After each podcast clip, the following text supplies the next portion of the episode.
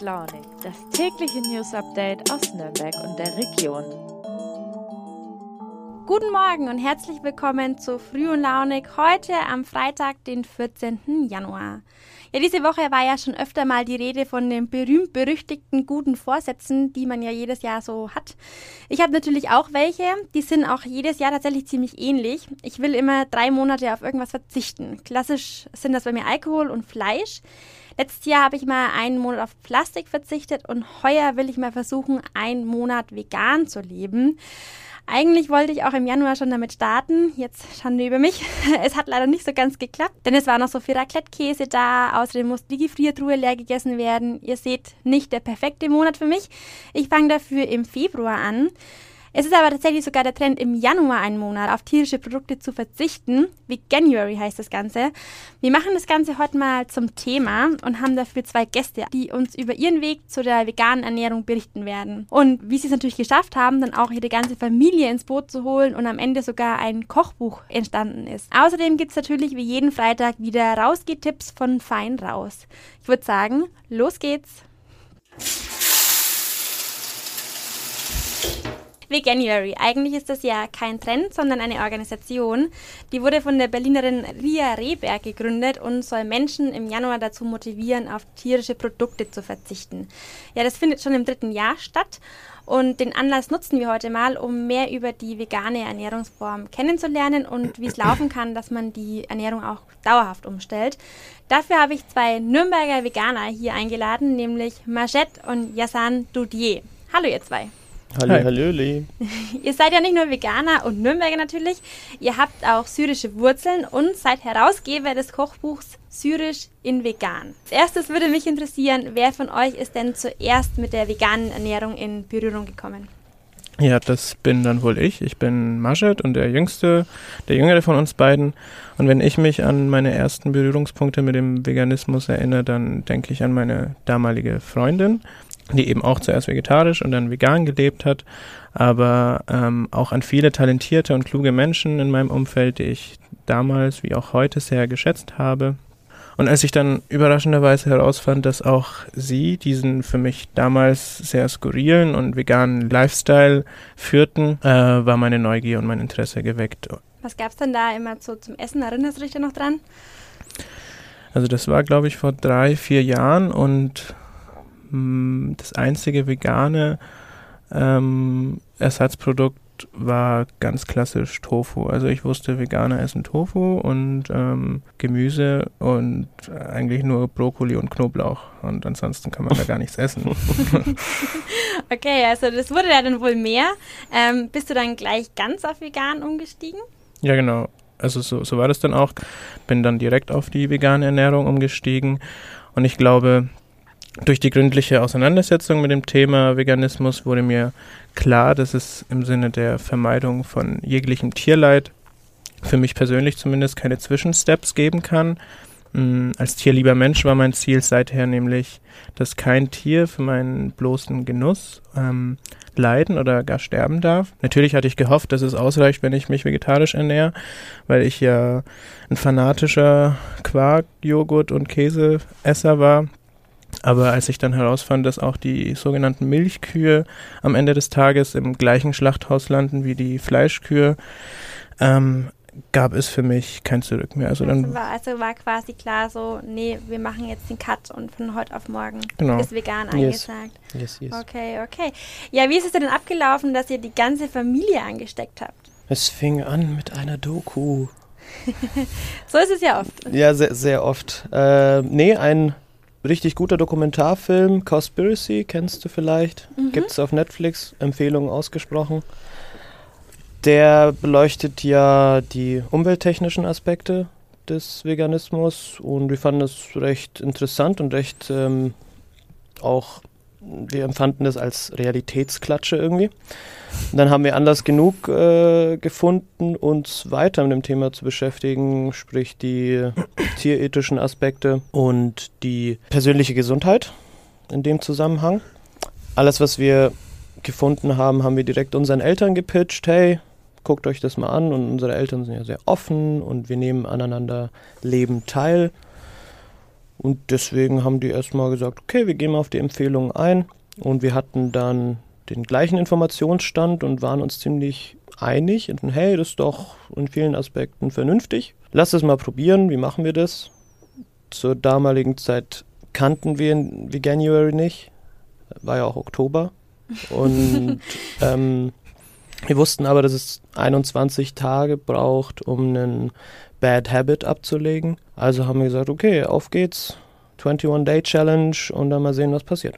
Und äh, wenn ihr von der Familie sprecht, das seid ihr und eure Eltern, Genau. richtig? Bei euch daheim wird ja sehr viel syrisch gekocht. Das kommt ja daher, dass ihr auch aus Syrien kommt, oder? Unsere ganze Familie ist in Syrien geboren. Auch Yasan und ich sind dort zur ersten und zweiten Klasse gegangen. Äh, wenn ich an meine Zeit in Syrien denke, dann sind es vor allem essensbezogene Erinnerungen, die sehr präsent und emotional sind, wie quasi damals regelmäßig die äh, ganze 30-köpfige Kernfamilie mit allen Cousinen und Cousins ähm, zusammenkam, gekocht, gegessen und gelacht haben. Wie kann man sich denn so traditionelle syrische Küche vorstellen? Die syrische Küche ist traditionell super vielseitig. Also klar, tierproduktlastig wie äh, Milchprodukte, Quark, Joghurt, Fisch und Fleisch wie Lamm, meistens Huhn oder Rind, Samen, Kerne, Nüsse, Hülsenfrüchte wie Bohnen, Linsen, aber super viel Gemüse und Obst auch, was jedoch alles so auszeichnet an diesen Cuisine-Zutaten, ist ihre Frische. Also wenn ich zurückdenke, ich kann mich nicht entsinnen, in meiner Kindheit in Syrien jemals abgepacktes Fleisch, Obst oder Gemüse gekauft zu haben. Gab's nicht. Ist man dann quasi frisch vom Markt geholt Genau. Metzger. Gibt's an jeder Ecke. Jetzt hast du ja sehr viel äh, tierische Produkte aufgezählt. Mhm. War es denn dann schwer, die durch pflanzliche zu ersetzen? Hm, Ja, also teils, teils, teils. Ich würde sagen, zunächst einmal können wir uns sehr glücklich schätzen, dass uns dieses breite Spektrum der syrischen Kulinarik eine äh, Steilvorlage diesbezüglich gegeben hat. Viele Gerichte wie zum Beispiel Hummus, Falafel oder Stimmt, ja. ähm, diverse andere Aufstriche wie Baba Ganoush sind per se vegan und zum Glück auch lecker. Bei anderen Gerichten war es ein leichtes, die fleischigen Zutaten zu deinstallieren quasi. Hast du da mal ein Beispiel, wo man es einfach weglassen konnte? also ja, also Sy- Syrerinnen und Syrer lieben es nämlich, ihre Mahlzeiten mit tierischen Add-ons zu dekorieren. Das heißt, sie packen da mal Hähnchenschenkel auf Ja. das bereits fertige Gericht drauf, damit es einfach schöner ist. Oder mal hier ein, äh, ein Lammkopf oder Lammfüße. und wenn man die äh, mal weglässt und die Schafsköpfe auch mal entfernt, dann äh, siehe da, übrig bleibt ein vollwertiges, veganes und auch sehr leckeres äh, Essen. Bei anderen Gerichten, muss ich zugeben, mussten wir sehr lange tüfteln, vor allem bei Süßspeisen, bis das Geschmackserlebnis am Ende ähm, perfekt war. Es würde mich aber interessieren, ihr habt ja jetzt ein Kochbuch rausgebracht. Äh, was ich da nicht so sehr gesehen habe, waren so diese pflanzlichen, also diese Fleischersatzprodukte wie Tofu oder Seitan. Ähm, Gibt es bei euch auch mal? Ja, es kommt drauf an. Also wenn du die Fast-Food- und Fertiggericht-Ersatzprodukte meinst, dann nicht mehr und nicht weniger als vorher. Wir waren noch nie so dicke Fans davon. Dennoch muss ich ab und zu schon noch den Majid aus dem Burger King fischen, weil er sich durch die ganze vegane äh, Palette der Produkte gefressen hat und bewusstlos auf dem Boden liegt. ähm, ja, aber das gehört nicht zur Regel.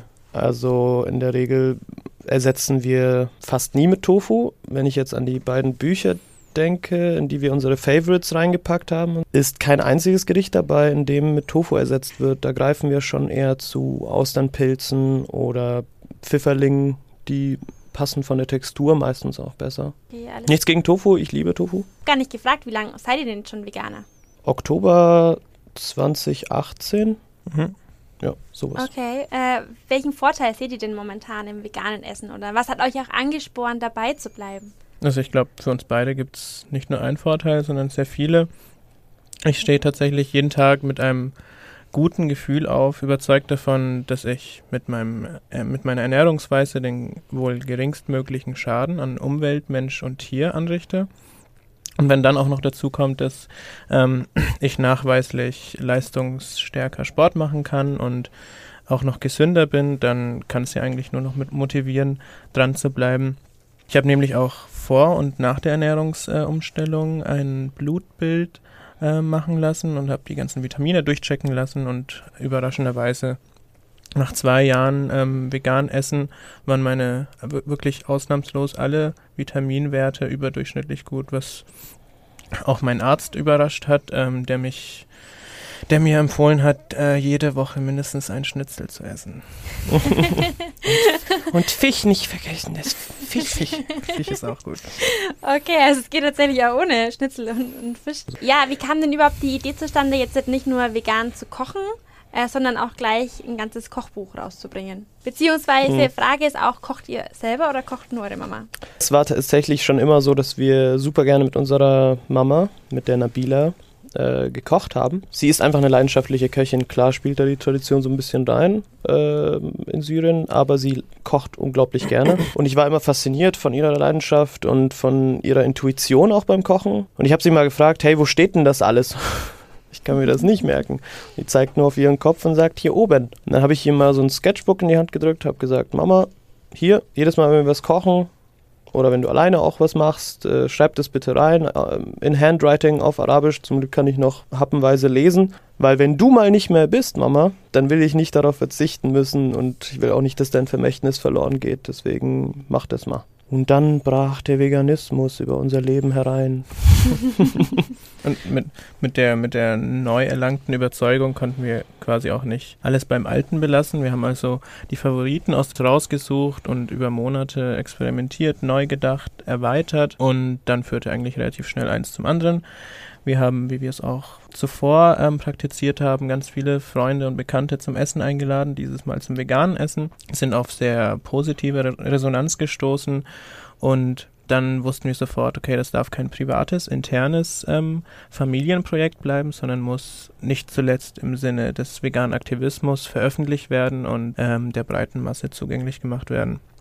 Und zu deiner Frage nochmal, ob wir selber kochen. So richtig hat es angefangen als wir die ganzen Rezepte auf Herz und Niere prüfen mussten. Also wir mussten unabhängig von meiner Mutter prüfen, ob die Rezepte denn auch funktionieren. Haben mhm. gestern zum Beispiel stand ich in der Küche und habe neun Gerichte nachgekocht ähm, für die neu äh, überarbeitete Auflage. Und seitdem macht mir das natürlich viel mehr Spaß und ich erkenne endlich, oh, so schwer ist es ja gar nicht, was ich mein ganzes Leben lang präsentiert bekommen habe von meiner Familie in Syrien, von meiner Oma, von meiner Mutter. Und also wir können nicht so gut kochen wie meine Mutter, aber können Rezepte lesen. Ja, ich habe öfter mal das Gefühl, es ist ganz unabhängig von eurem Kochbuch, allgemein bei veganen Rezepten, dass man da immer besondere Sachen braucht, in besondere Geschäfte muss. Ich denke zum Beispiel immer an die Jackfruit. Die in der Dose, die gibt es ja, also ich habe mal geguckt, bei mir im Edeka um die Ecke gibt es nicht. Wie alltagstauglich ist die vegane Ernährung denn? Ha, ja, witzig. Äh, ich war nämlich gestern im DM und da habe ich äh, Jackfruit in der Dose im Angebot Nein. bekommen. Doch.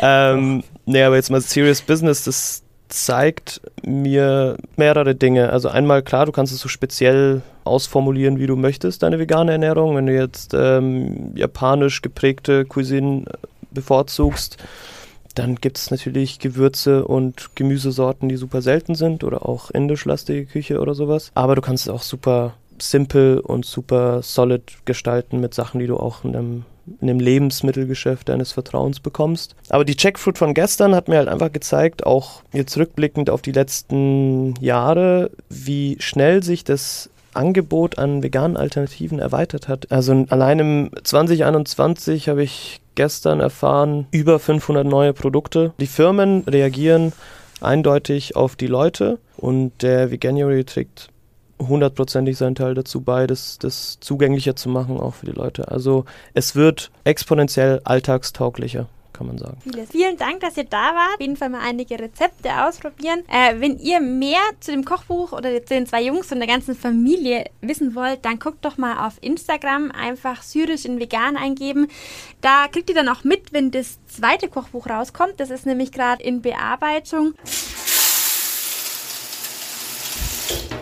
Manchmal hat man ja nicht so Lust zu kochen, man geht lieber essen. Manche haben das auch als Hobby, auch ich manchmal. Ähm, und ja, wie jeden Freitag dachte ich mir, ich frage mal in unserer Fein Raus-Redaktion nach, was denn dieses Wochenende so geht und wo man auch was Gutes zum Essen bekommt.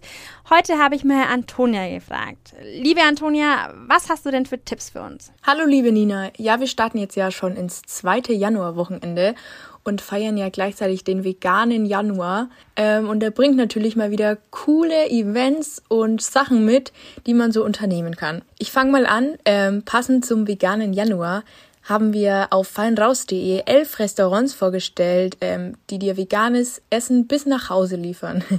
Es ist für Veganer ja immer ein bisschen schwierig. Ähm, deshalb haben wir da ein bisschen was zusammengestellt und ich glaube, da wird auch jeder fündig. In Erlangen hat eine neue Boulderhalle geöffnet. Ähm, die kann man jetzt auch seit neuestem besuchen. Ähm, weiter geht's mit dem Heizhaus-Wochenmarkt. Der findet immer montags statt. Der hat viele regionale Bioprodukte parat. Wer so auf Vintage- und Second-Hand-Klamotten steht, der sollte jetzt aufpassen. Ähm, es kommt nämlich Vino Kilo zu Besuch nach Nürnberg. Ähm, und zwar am Freitag und am Samstag werden die im Parks in Nürnberg sein. Freitag von 12 bis 20 Uhr und am Samstag nochmal von 10 bis 18 Uhr. Wichtig ist dafür nur, dass man sich vorher ein Ticket bucht. Es hat aber auch noch ein regionaler Second-Hand-Shop was für euch, ähm, und zwar La Cola. Die haben nämlich auf über 1000 Klamotzkis so nennt die Besitzerin die Klamotten, bis zu 50 Prozent. Also ich denke, das Wochenende ist mal wieder voll und jeder findet was. Ja, und das war's auch schon wieder heute. Das war's tatsächlich auch für diese Woche von Früh und Launig. Über die hinter die KW2 können wir einen Haken setzen. Nächste Woche hört ihr an der Stelle Katja wieder. Von mir hört ihr erstmal nichts mehr. Und ich kann verraten, bald wird's hier ja auch ein paar mehr und neue Moderatoren geben. Kleiner Spoiler, die nächste Nina, die hier moderieren wird, die werde nicht ich sein. Wir hören uns irgendwann mal wieder. Ich wünsche euch eine schöne Woche. Bis zum nächsten Mal, eure Nina.